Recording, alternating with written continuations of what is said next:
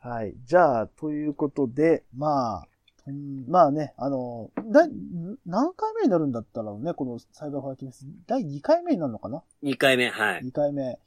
ね、まあ、塩崎を小島が下して、グランドスラムっていうところで、はえっと、あのマイクはいつだったのかなちょっとちゃんと俺見てないから分かってないんだけど、い。うマん。イクがあったのは、途中のところなのかなそうだね。ううんん。うん。はい、えっと、まあ、武藤がね、こう、ちょっと、前日ぐらいから、えっと、武藤刑事が、ちょっと、近日重大発表と重いうね、大発表があると。重大発表があるっていうことで、ちょっとね、なんだなんだっていう感じだったんだけど、うんまあ、どっかでみんなが感じていたであろうことではあるんだけど、口に出したくなかった武藤刑事引退という、はい。ね。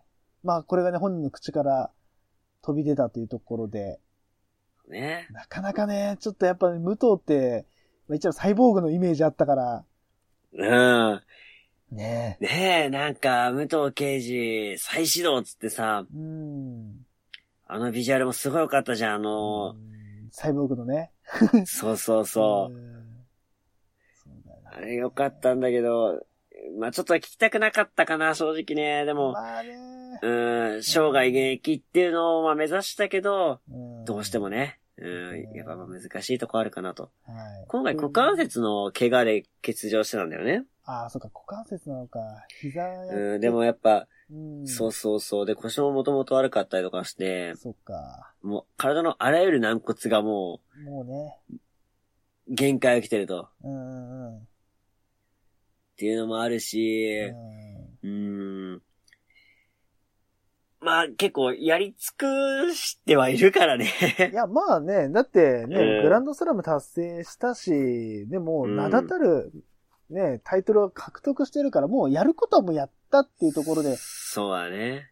てなるとね、もうあとは、ね、まあ、まあ、言葉はあんま良くないけど、うーん、なんつうのかな、こう、優秀の美っていうかね、うん。綺麗にね、あのー花道を飾るっていうところが最後のそうだな。大仕事として残ってたなっていうふうに思うんで、うん。まあ、そこをね、最後やったのかなっていう感じなんで。ということなので、えっ、と、はいまあ、いつもね、いつはもう好きな選手だし、もう皆さんも好きですと思いますね。はいあの、プロレスファンから愛された、プロレスラブの選手を語らないわけにはいかないと。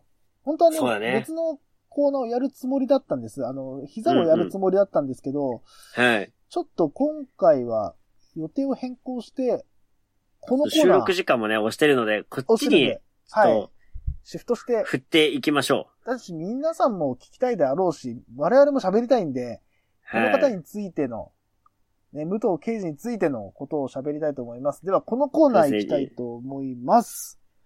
トップロープの超人たち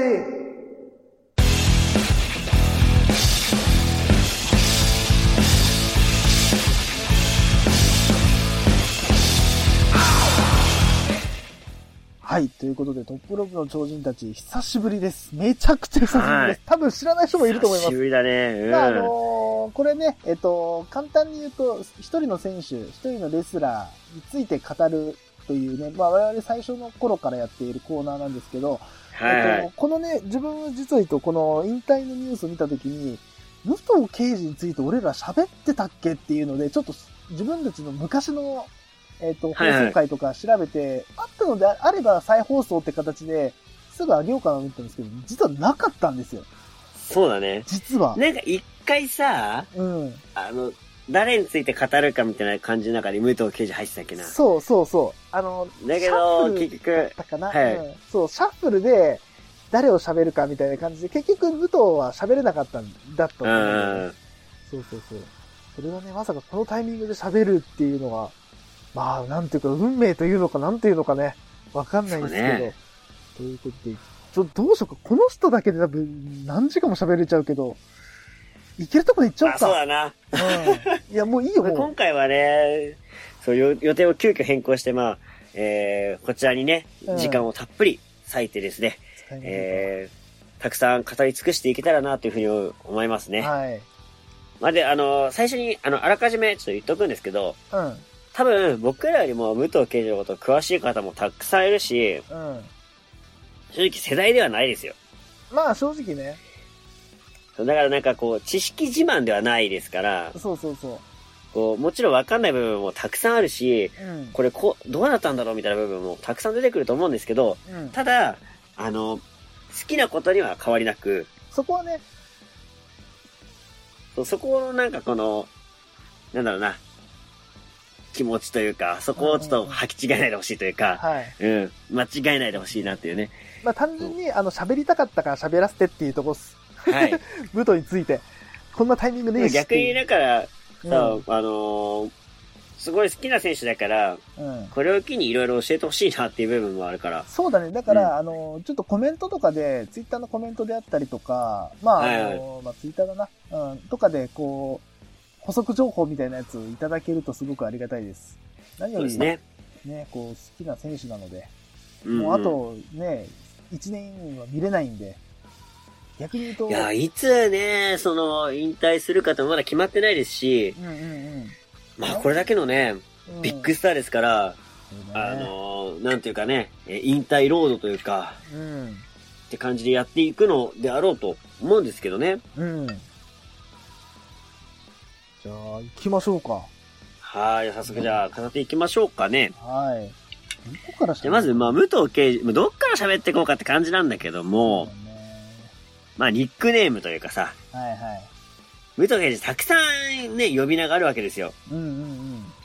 ね、プロレスリングマスターだったり、はナチュラルボーンマスターだったりね、い。はスペースローンウルフだったりねい。。 そうだ。はい、いろいろあるわけですよ。うんまあ、その中にはもしかしたらね、グレートムタもあるかもしれないし、うんうんうん。はい。ね、告知無双もあるかもしれないし、めちゃくちゃね、呼び名が多いですよねう。んうんうん。まあ、グレードムとか呼び名って言ったらちょっとあれかもしれないけども、まああ、化身だね。まあ、あーえあえてちょっと武藤の、武藤刑事の中でちょっと喋らせてもらおうかな。そうね一応あの一括りという言い方ちょっとするんだけど。うん。いやで、武藤はさ、本当、うんあの、昔、アイドル週刊プロレスでさ、うん。言ってたのがさ、武藤七変月って、うんうんうん。確かにめちゃくちゃ変わってんだよね。だよね。いろんなところをさ、経てね。うんうんうん。まあ、そういうところもちょっとまあ、踏まえながら、うん。進めていこうかなと。はい。で、今59歳なのね。 59、俺の親父と同じ年だ。62あ、年。すすごいなげえな、やべえわ。自分の親がプロレスやってると思うとちょっいや、ちょっと考えらんねえな。と、うん。すげえ。すごいよな。しかも一戦級でやってるからね。それがまたすごいやほよ。んとそうだよね、もう。うん。はで、まあ出身はね、まあ知ってる方も多いと思うんですけども、や山梨県と。あはい。山梨県富士藤吉だ。吉田市。うん。はい。あれだよね、あのーこれね、聞いてくださってるあのー、与那正さん、リスナーの与那正さんもあ、山梨だよね、確かそね。うだ、山う梨んだ。そうだそう、そうでしょうね。うん。えっと、なんつったっけ、加賀。うん。加賀って山梨だよね。加賀あ、違うっけ加賀加100賀じゃな万い石けど、なんだっけ、あ加賀の、石川だ。違う、加賀じゃねえ、なんだっけ、あの、あれだ。あのー、なんだっけ、あれ、あの人。なんとかの海域。えーっと、やばい、名前飛んじゃった。ノアに上がってたさ、うん。あのー、マサオ。井上うん。井上が、もそうもないと、確かなんかお、同じとこじゃなかったっけ、出身がね。あそう米子さんあ、そう確なか。の 知らない。そうなんだ。よくあんた知ってたね、それ。 それ俺知らなかった。あ、そうなんだ。確か。う。。うんまあ、そんな感じかな。 まあ、でも山梨ってさ、結構さ、ん出身のプロレスラー多いよね。そんなイメージあるんだけど。高木が山梨だったっけね高木も山梨だ山ね梨。だった気がするね。うんうん。そっか。あれ、多いんだね、じゃあ結構。山梨のプロレスラーどこの県が一番多いんだろうな、でもそう考えると。あーでなんもか大ね阪となか東京とかやっぱ多いのか。あーどうなんだろう。ちょっとそういうの調べてみたいね。なんかね。ね、そうね。千葉出身は誰がいる千葉。千葉、ええ千葉。千葉出身のプロレスラー。でもあの、スターダムにでもあれで、あのー柏市出身がいるよ。 あ、なんか言ってたね。なんか言ってたね。そうそう。あ、そっかそっか、長田がそうだ。長田がそうだ。東金だ。あ、そうだよ、東金、そうだよ、うん東金、そあと、えーう。千葉出身ですよ。。藤田もだ。えー、藤田船え橋だ。ー、あ、そうなんだ。藤田船橋なんだ船橋なのえうー、んそうなんだ。そっか。あと、あ、え、そうなんだ。タカ、え、タカそうなのえわかんね高見一六え。うん。ああ、そっか。四つ街道だ。へーあ、そうそう、四つ帰る、四つ帰る、そうそう。そうかそうか。あ、でも意外といいのか。なんかさ、普通、なんつうの、他のさ、アスリートとかってさ、こう、なんつうの、あの、高校時代から、なんて注目されてるとかさ、まあ、やっぱ一番わかりやすい野球とかだとさ、甲子園であー出場校とかで分かったりとかさ、まあ、結構うそんの、うんうん。出身地って結構、なんていうの、公表されるからあれなんだけど、プロレスラーってさ、そこの部分ちょっとぼんやりというか、あんま精査しないからね、意外と知らないよね。うんうん。確かに。そうなんだよね。そっか。意外とそこ掘るのも面白いな。うん、なんかね、そういうのも、ちょっと企画でもいいかもね。うん。はいで、いや、ちょっと話変わっちゃうんだけどさ、はい。いや、自分の誕生日と同じ芸能人みたいな感じでさ、うん。同じレスラーとかやっぱ調べたくなるじゃん。あそれと同じ感じでさ、うん自分の出身地のレスラーってやっぱ知りたくなるよね。あ、うんうんうん。そうだよね。すごいこの前さ、誕生日、自分の人誰だろうと思ったらさ、うん、あの、長谷博士と同じだった俺、誕生日。あ、そうなのええー、そうそうそ長谷さんのあれなんだ、5月1日なんだ。う。5月5日ねあ、5日間前だよ。そうそうそそうか、ええう。ー。なんかさ、あの、なんだっけな、なんか、テレビ見てて、うん。いやおめでとうございます、みたいな。うんうん。なんかボケみたいな感じで、長谷博士さんって、あ、今日誕生日なのって一緒やんっつ って。そうそう、知ったんだよね。俺中田、誰だっけなんか誰かと一緒ってなかったっけスタンハンセン誕生日。あハンセンだ、そう、そうハンセンと一緒って言ってたよね。いや、俺めっちゃやばいよ。うん8月29日はすごいよ。もう、えぐいよ。なんか言ってたよね、その話なんか、そうだよ。オープニングなんかで前話したよね。そう俺、俺はすごいよ。8月29日は。マイケル・ジャクソンだもん。そうねマ、イケそれル・はジャ強クいソンいるかわ。ら。マイケル・ジャクソンいる時点でもう、レッドラスはスタン・ハンセンでしょ。もう、もう、もう勝ちよ。もあう勝ちゲーーで勝すちよだ。ね。 8月29日。長谷だと弱いか。 いやいやいや、強い長けど谷、弱いか。 強いけど、申し訳ないけど、マイケル・ジャクソンは、あの、キングオブ、キングオブポップだから、ちそょうっとね。ね、強すぎる。 長谷とショコタンじゃ勝てねえか。生徒ショコタンルフィも一緒にいるんだけど。あ、ルフィは強い。あ、ルフィは強い。ルフィ強いよ。ルイ強い。ちなみにあそ武藤は誕生日はえっと12月23日ですね。。天皇、えっ、と、平成、えーと、平成天皇とか、今の上皇天、上皇様。同うじんうんうん。誕生日ですね。と同じですね、うんそれはね。そうですね。天皇誕生日だったもんね。三にに12ね月23日、平成、そうだ平成のね時。は。うん。そっか。なるほはい。じゃあ、えープロレスラーとしての、じゃど。はい。あ、ところに、じゃどあ、っから入っていきましょうかね。どっから喋るとかじゃないんだよな、もう。まあいいや。はそうなんだよな。まあ、もちろん最初はね、新日本プロレスでまあデビューをしましたと。い。うんうんうん。で、そこから武者修行でアメリカに行くのかな。で、はいはい。最初 NWA に上がってんだね。あ、本当だ。そうなんだね。フロリダヘビー級選手、えーフロリダヘビー級王座を奪取。へー6月にビデオでで反則してきたことが判明し、王座を返還。うんなんだそれ。なんだそれ、ちょっとそ気んなのになるなそんなんあんのええー、えー、えで、その後 NWA の US ジュニアヘビー級。うんうんうん。え NWA ジュニアとはちょっと違うのかな、今の。なんなんだろうね。あ US のー、ジュース、ジュースやね、チェーズがさ、あー一時期巻いてきたあのベルトとは別なのかな。また別なのかね。どうなんだろう。 NWA ちょっと難しいからな。多いからね、NWA ってね。なんかもそうそうそういろいろと。そうなんだようん。な。でで、帰国後はもうあれだね、スペースローンウルフとして、はいはい、出ました。えー宇宙飛行 士。いろい宇ろ宙飛行士ギミックね。え、でもこの時でもいい華華やかだったよね、やっぱね。うんうんうん。なんかそれまでさ、やっぱ、こう、プロレスってなんかこう、まあ、地味っちゃ地味な感じがあったじゃん。まあ、いい意味で武骨な、なんつうの、こう、うんファうんイトスタイルというかね、それがなんか普通、普通っていうのと違うけど、まあ、それがなんか、主流だったよね。そう、ノーマルなイメージだったけどね、その中で考えたら、めっちゃすごいよね、もうド派手だよね。そうね。しかも宇宙飛行士って、その、何あの、ギミックというかさ、こういうのうもん、初めてなんじゃないな結構、アメリカを経験してるからこそこういう発想があったんじゃねえかなっていんうんところがあるよね。うんで、ヘルメットをかぶって入場とね。うん。まあ、かぶ、かぶるというか手、手に持ってるイメージだけどね。うん そうだうね。ん。うんで、まあ、それに、610武藤って書いてね、あの、ガウン、ガウンというか、うんううんーん、なんつうんだろうな、あの、ブルゾンというかブねル。ゾンっていうかね。うん今思えばちょっとおしゃれだけどな、あれな。う。そうんね。はい。で、まあ、それで、あ、当時のジャニーズ系レスラー。うん確かに。顔立ちが良かったよね。いや、もうかっこいいもんね、やっぱ、う顔ん。立ちはね。そうね。まあ、アイドル系って言われてたのかな、当時はうんね。うんで、やっぱあの、当時のさ、武藤の試合見てるとさ、うん。もうなんか、すすべてが派手だよって、派手だったよね。あの、ねほんとエルボーもめちゃくちゃ高く飛んでエルボー落としてたしう、んうんうん。あれが後のフラッシングエルボーに多分繋がるんだと思うけどさ、そっか。なんかの大会でさ、うん。すすげえなんか、あの、フラッシングエルボーのめっちゃ高い版みたいな感じでさ、うん。自分がロープ行ってこう、バタバタしながらさ、うん空中ほんと駆け上がるみたいな感じでさ、うん。うん。上に上がってエルボー落としたりとか、うん。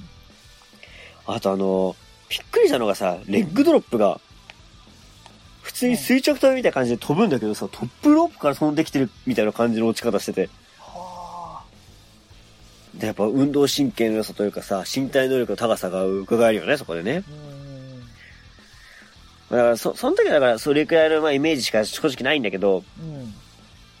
あとあの、あれだね、あの、側転してエルボーね。うん。だああ。からまあそういう立体的なというかさ、そうだね。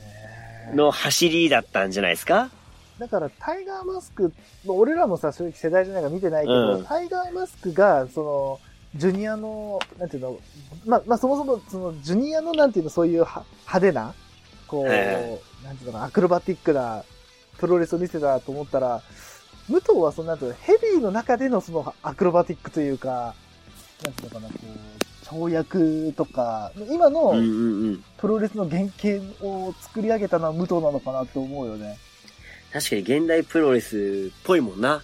そう、だから多分当、時からやってることは。なんだったらそれこそ無糖前無糖後で分けられてもおかしくないぐらいのことをしてたと思うんだよね、今考えるうと。んだってあんなさ、ド派手な動きというか、見せるプロレスというのかな。うん、をしてた人って、無糖以外いなかったんじゃないかな、わかんないけどさ。うん。ねそうね。そうだなはい。で、武藤は結構早い段階からあれだったんだよね。すごい、フューチャーされてたんだね、やっぱね。うんうんうん。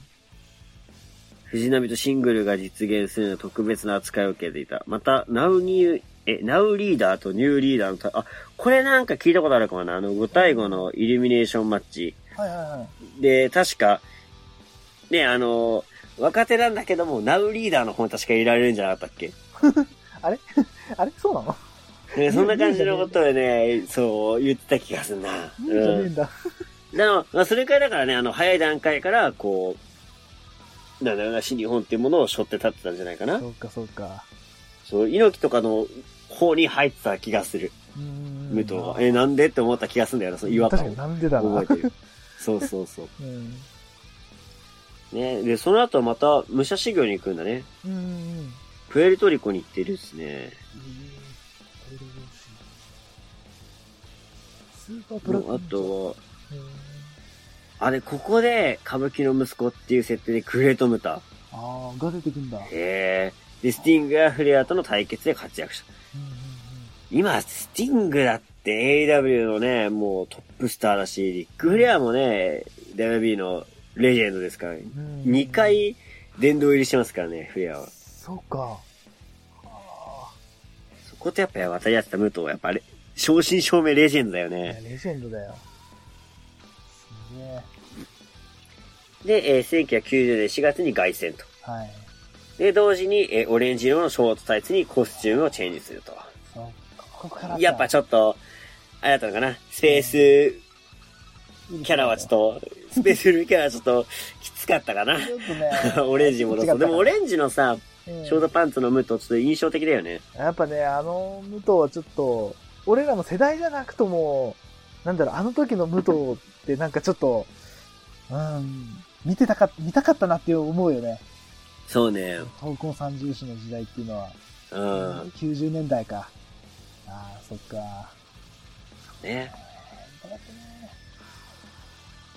で95年、もう95年ですね。95年の2月にスコットノートに敗れて、スランプ状態に陥ると。うんうんで、5月3日、えー福岡ドームで、えー当時最多防衛記録を充実していた橋本を破ったんだ。そうだそうだそうだ。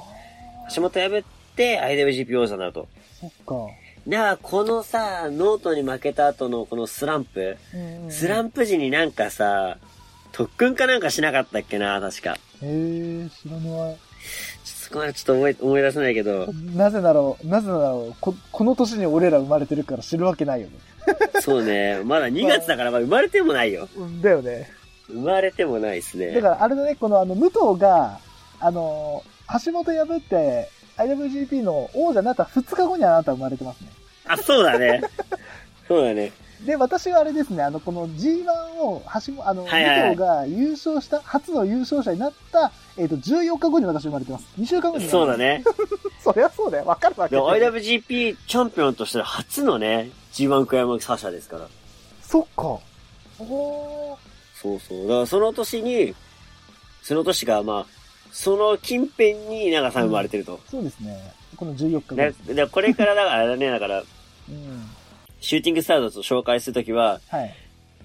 橋本を破って初めてチャンピオンになったうん。年、えっ、と、日の2日後に一通が生まれ、はい。えー、チャンピオンとして初めて G1 クライマックスを優勝したとき、した後に、えー生まれた長さんのコンビでやってますって自己紹介しよう。そうだね。そういうことだね。プロレスファンなら分かりやすいっしょ。一一撃でわかる人。そうだ ね。あ、95年なんだ。うん。あと俺あれねってことはあ8月ラのイブハウスねはいはい。うん。あ8月の、あ、なるなるなるなる。絶対なる。絶対なる。絶対なる。プロレスファンなら絶対なる。うん。あと俺さ、当時さ、うん。小学生の時にさ、うん。あの、自分の生まれた日に何があったか調べるって授業でさ、ああ、はいはいはい。俺の誕生日調べたらさ、大森達志2度目の引退って。い俺先生に聞いたも んね、プロレスラーって何回も引退できるんですかって。俺小学生ながら聞いたもんな。あの、その頃から鋭いね。 そこついたか。そこついたか。そうだよな。だっ確かてに。スポーツ選手ってさ、引退1回でしょみたいな。そうだ二ね。度目の引退でさ、そうだよ先生も若い人で全然知らなくて、うん。いや、ちょっとわかんないね、みたいな、それもちょっと調べてみて、みたいな言われてた、うん誰だろうな、この人って思ったもん な。そら思うわな。それが数年後プロレスラーになると思わなかったからうな。ん。はまあそんなね、余談も、あれですけども。でもここでだからさ、この年だからすごい飛躍の年だよね、95年。いいや、ほんとそうだね。で、なんと言っても95年と言ったらさ、あーやっぱねね。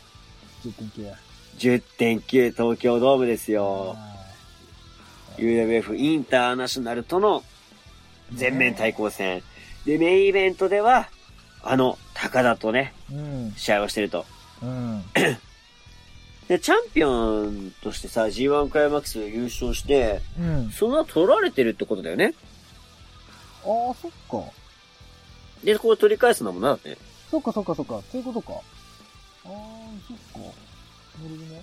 あ、防衛なのかなえ、いや、なん、あれどうだったっけなどっちが、あ、防衛だわ。でも高田と、いや、あ、防衛か。でも高田ともう一回やってるよね、でもね。そ、その後か、でもそれは。なのかなわかんないけど。そっかそっか。うん。高田確かね、2回ぐらいやってる気がするんだけど。うん。いやでもこの試合もさ、もう今見ても超いい試合だよね。うん。やっぱ熱くなるというかさ、うん。この時にね、えー、対高田で、こう、使ってたのがドラゴンスクリュー、そして足同じ固めっていうね。ねこれ今でもね、だってあのー、代名詞となってるね、うん。うん二つの技ですもんね。いや、だからこれがさ、今でもうん。ね、語り継がれてるというかさ、この試合も語り継がれてるし、うん。この何蹴りを使う選手に対してドラゴンスキルと足音の字っていうのも、武藤がこうね、作り出した流れだったんじゃないですかね。そうだよね。そう、そういうのもね、こう、今ではね、当たり前だけどね、こう、蹴りをやる選手に、ドラゴンスクリューであったりとか、膝攻めとかってさ、なんか今はもうなんか、ああ、まあそうするよねって、なんか、なんていうの、うん。典型的な、なんつうの、攻め方ってなるけど、うんもし。かしたらここからかもしれないよね。この武藤が、そうね。高田対高田戦で編み出したって言ってもおかしくないかもしれないな。うん。いやー、だからね、この武藤の功績ってのは本当ね、語り尽くせないほどあるんですよね。実はね。うん。うん。単純にな、このグランドスラムとかさ、うん。こういうところだけじゃないっていうところね。そうだよねそうかよね。はいそうだ。そうか。ねあっていう、これさ、うん G1 優勝でさ、ガウンをさ、贈呈されて、それをきっかけにビッグマッチやガウンを着用してさ、普段は T シャツ姿で入場とこう、これさ、おー武藤って T シャツ姿でさ、試合とかしてなかったっけはいはいはいはいはい。うんうんうん。なんか、イメージあるな。それもなんか当時はなかったじゃん。だかうん。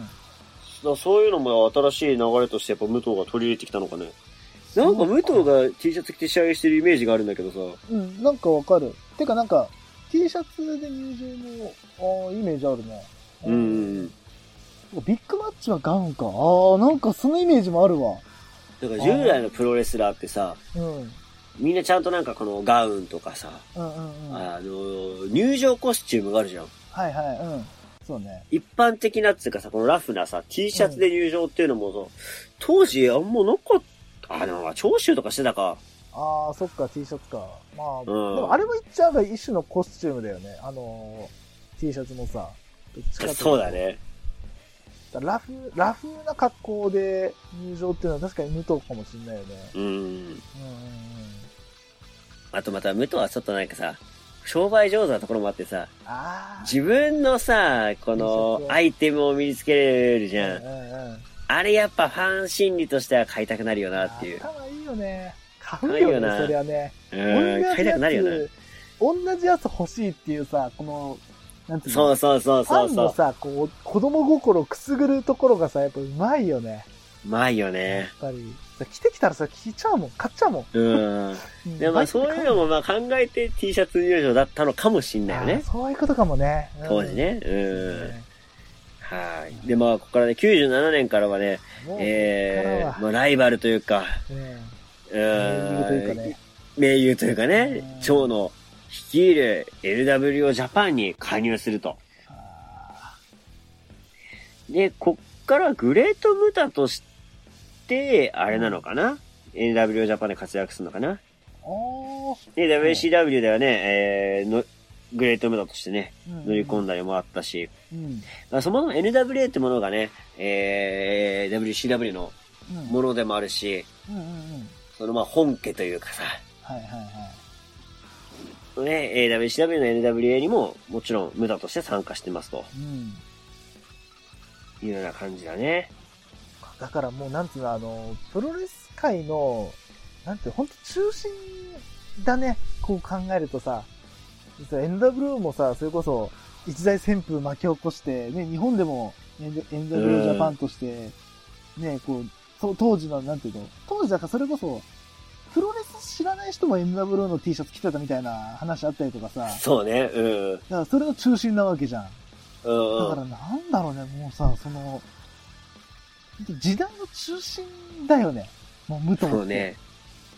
そう考えあるの、とヒップホップであの、ランディ MC 知らんけど、ランディ MC の T シャツ着てみたいなさ、はいはいはいはい。そういう状況だプロレス知らんけど LWA 着てみたいなさ。そうだよね、そういうことだよね。かっこいいからとかさ、流行ってるからっていう理由でそうそうそ来うちゃっ。てるみたいな感じでしょ。すげえよな、それって。すごいよ。で、あのなんかもうロゴの感じがもうセットでさ、かっこいいよなあれかっこいいのよ。か世代じゃねえけどかっけえもん、やっぱっ。こいいよな。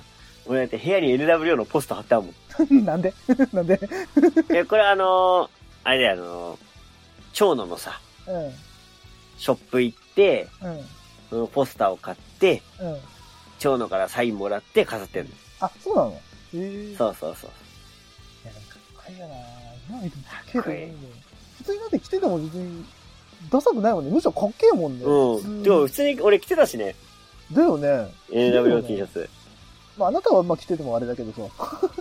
え、だから、いや違う、あの、普段着としてさ、こう、普段着って言ったらあれだけど、こうおしゃれ着として、おしゃれ着って言ったらあれだけどさ、うん。普通にファッションとして、LW の T シャツを普通に取り入れてたよ。だからプロレス行く用の T シャツとしてじゃないってことだよね。もう。そうそうそうそプロレス T うシそャうツ。としてじゃなくてことでしょ。ああ、でもわかるそうわかる。そいや、き着るよ、これは。普通に。う。かっこいいような。ん。でそう、バレットクラブ的なそのおしゃれなさ、うん。ヒールユニットみたいなところの走りかもね。先駆けだったよね。んそうだね。だから、なんつうの。だからそういうところに、だからちゃんとムットがさ、絡んでるっていうのはやっぱ、ねいや、先見の明があるんだろうな、ムットは。すごいよ。うん。だだって普通さ、蝶の対武藤になるじゃん。どう考えたっうて。んうんうん。こうなったらさ、そこに一緒に乗り込むっていうのがさ、ある意味、あ、これ、これ絶対ここ乗ったら行くってあったのかもね。あったこの流のれかもなは。、この流れうはんいけるっていうのは、あるよな。確実なものがなんか見えてたのかもしれないね。かもしんないよね。武藤には。ううんん。でもこの後はね、武藤としてじゃなくて、武藤として NWA にさ加入するんだけど、ね、これ見たらさ、理由がさ、あの、試合前のペイントうんうんうん。するのが多忙になってちょっとやりきれなくなったっっていうのを理由に武藤として加入って書いたんだけど さ。まあ確かに大変だよな。大忙しで引っ張りだこなわけでさ。そうだよな。まあだからペイントからマスクに変えたのかもしんないね。そういうことか。かもしんないよ、これは。そっかそっかそっか。ペイント大変だもうんんなマスクだったら被るだけだからね。そうだねん。ちょっとかぶればいいからね。確かに今、メイクね、大変だよな、あれ、自分でやるとさ。なんだと思うよ、あれ。そりゃ、忍びって字も反対にな るよ。忙しいんだもん。鏡文字になっちゃうそうよ。なっちゃうよ、それはしょうがない仕よ。方ないのよ。多忙なんだもんだ多って。忙なんだもん。忙し いから。そうそうか、だから、ああいうペイントしてるレスラーは、すごいね、毎回ね。うん、いや、ほんとすごいね、確かに。うん。その前にフェイスペイントしてるレスラーは誰がいるんだろうな。なそうそう、あれじゃないお、親父じゃな歌い舞伎とかね、歌舞伎とうんか、マスティングとかもそうか。ああ、そっか。まあ、だからそれも、あれだね、なんつうの、そういうさ、流行りというか、そういうのに乗っかった感じだよねあ確かに、当時のトレンドだったのかもしんないね。だし、ヒまールとしての、みたいなさあ、。そうだし、まあ、言ってしまえば、武藤がやったから一般化されたっていうところもあるんじゃない一種の。あなんかさ、その、なんつうの、それこそ怪奇派じゃないけどさ、ペイントする人イコールそういうレスラーにー。うさ、んうんうんなんかイメージとしてなっててもおかしくなかったところを、武藤とういん。そうだうね。王道なレスラーがやることによって、あ、それも、なんつうの、一種のおしゃれなんだなとか、はあ、はあはあ、だからそのなんつうの、まあわかんないけど、うん、っていうところもあるのかも。だから、武藤がやるから、普通になるというか、武藤がやるから、あああ、ーそれって別にやってもいいんだね、OK なんだねっていう、なんつうのかな、こう、OK ラインになる人なのかもしれないよね。そのなるほどね。戦い方もそうだしさ、あんなさ、うんうんアクロバットのさ、側転からのエルボーなんてさ、いやいやいや、プロレスじゃねえよって、当時は言われてたかもしれないけど、武藤がやるから、うんあ、じゃあ、いいっすよっていう、許されちゃう人なのかもしれないなって、なんか今、確かにな。うん、てかなんかもう認めさせる力があるのかもね。そう、説得させる、なんて納得させうるん、せざるを得なうんいうんうん。だけの選手なのかもしれないよね、武藤ってね。そうね。うん。はい。もう、そっかこれ、 やばいな。で、これこの後ね、うん。これ、まあ、小原って選手にね、えー、まあこれ、バットとかの凶器を使って襲い、うんスプレーで背中に犬と書いてね、うんえー、公死刑するっていう、あのー有名な犬事件ですね。はいはい。 これ、も、ありましたね。うんうん。犬っていうね。あったなーっていう。 あったなーっていうか、まあ、俺らまだ2歳だから知らね。ないよ、本当に。教科書としか知らないから。そうね、プロレスのその歴史としてね、プロレス史として知ってるけそうそうど、そうそう、プロレス日本史として知ってるだけでね。そうそう そう。いや、インパクトあったよな、あれ、確かうに。ん。 犬。で、まあ、その後はね、えー、ナチュラルボーンマスター、生まれながらの天才としてね、うんえー、活躍しますよと。はい。まだこの時はあれなんだね。NW 所属ですね。ああ、そっか。そうん。っかそっか。で、長野が、えー、欠場後、武藤が軍団の、えー、トップあれだね、長として、うん。アイムボスとね、連呼すると。うん。ああ、小島聡入ってんだ。あ、そっか。あったんだ。そして G1 タッグを小島と優勝だって。へえ、うんへえ。そうなんだ。ほほう。なるほど、なるほど。で、99年、えー24代 IWGP ヘビー級選手権になり、えー、長野と武藤の関係性がこじれると。ああ、なるほど。ことか。そして NWO ジャパンをうん。う脱退して、チームに線を作るわけだ。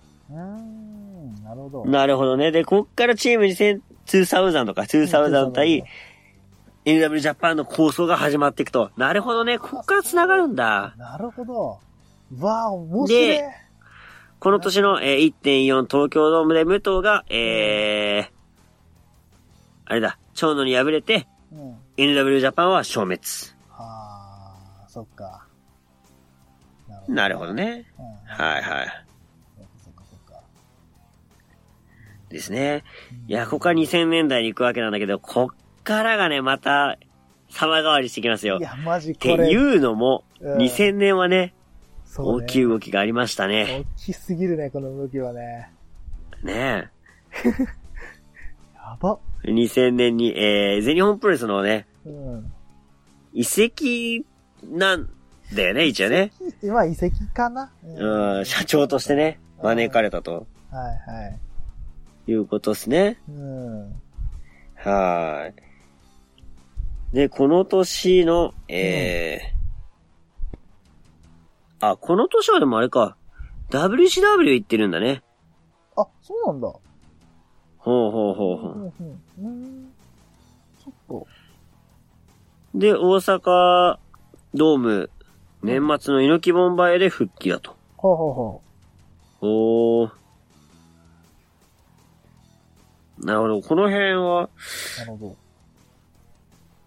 全日本移籍は2002年なのか。あ、そうなんだ。あ、参戦してただけなんだ、この時はまだ。ん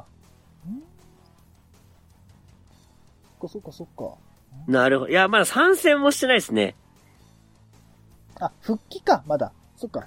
新日本決して年。2001年に新日本に帰ってきて、うんうんうん。えー、全日本プロレスと東京ドームの大会だったと。そっか。なるほで超党派ユニットバット。ど。はいはいはい。バット、アス、やっと見せトラ、トランスレイトトラ、トレーディングかなわかんない。 読めん。まあ、超党派ユニットっつってこれ、うんだから今画期的だけどさ、団体を超えたユニットっていうね。なあ、そっか、そういうことか。そうそう、やばバット。だだからこの時は全日本プロレスのさ、太陽ケアだったりとか、うんうんうん。あと、なんだっけ、あの、高山と殴り合った人、あの、ドンフライ。あドンフライとかもドンフライ入ってる。バットに入ったりとかしてたね、そういえやば。ば、これ。すげえ。大谷慎次郎いて、ドンフライいて、新崎あ、大谷もいたの。か。太陽キャいて、それこそさっき言った、長谷さんいて。やハセもばいたか。何これすごいユニットだよね、今思えばあね。何このユニット。あうん。ーでも大体が全日本の選手なんだね。大体って言い方変だけど。あ、まあそうだね。そうだね。だてか、この辺ぐらいからだんだんちょっとずつ、あれなのかね、新日本から全日本に行そうだね。く流れうんになってたのかね。あー2001年なんだまあ定期的に全日本に参加してきたと。うんうんうんで、まあ、この時は所属からは新日本なのかな、まだね。まあそうだね。う。うんん。あ、で、ここで、武藤の来た発明が生まれました。